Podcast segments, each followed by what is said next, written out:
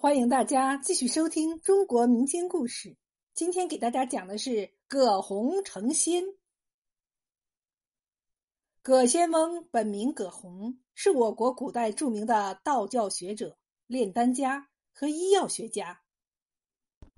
他生活在东晋时期，是丹阳郡这个地方的人。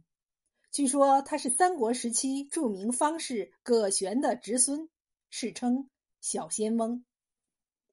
葛洪年轻的时候，家里非常穷，请不起仆人，就连家门外面的篱笆墙坏的不像样，也没有钱修理。他家中还着了好几次火，弄得家里原来收藏的典籍也都被烧毁了。葛洪于是背起书篓，步行千里到别人家借书，借回来以后便一点一点的抄下来。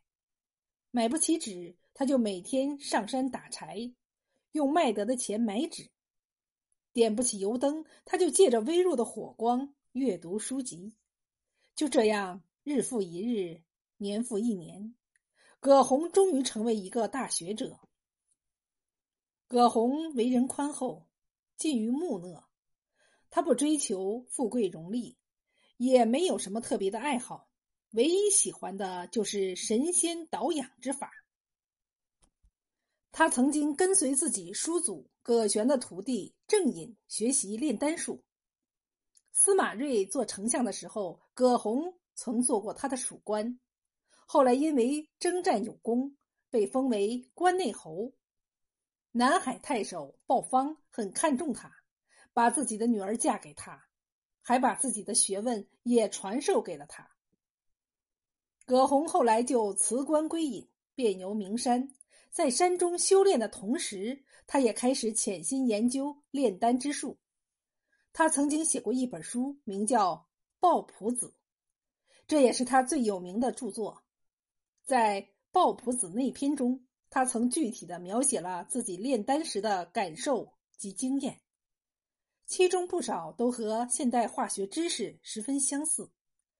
例如，他说：“丹砂烧之成水银。”畸变又还成丹砂，指的就是丹砂经过加热，可以变成水银，而水银加入硫磺又可以还原成丹砂。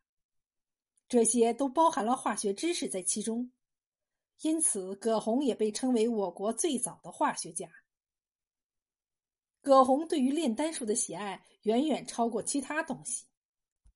有一次，皇帝想要奖励他。便说出许多大官职，问他想做哪一个。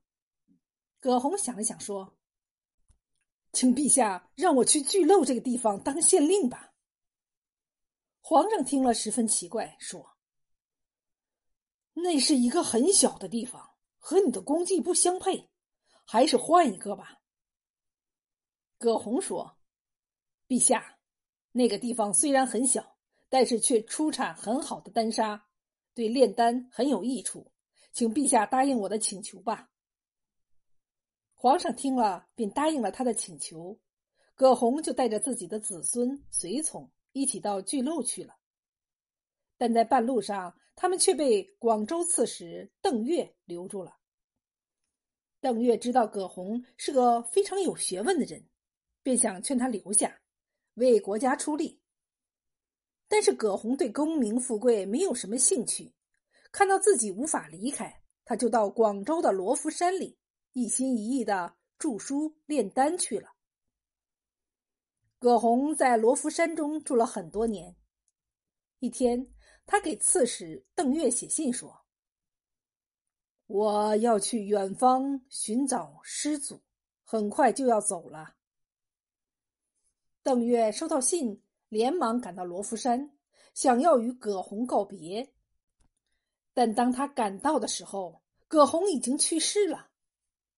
人们埋葬他时，发现他的尸体非常轻，就像只有衣服的重量一样。人们都说葛洪已经成了仙人，升到天上去了。葛洪的神奇故事流传下来，后世的人们就都称他为。葛仙翁了。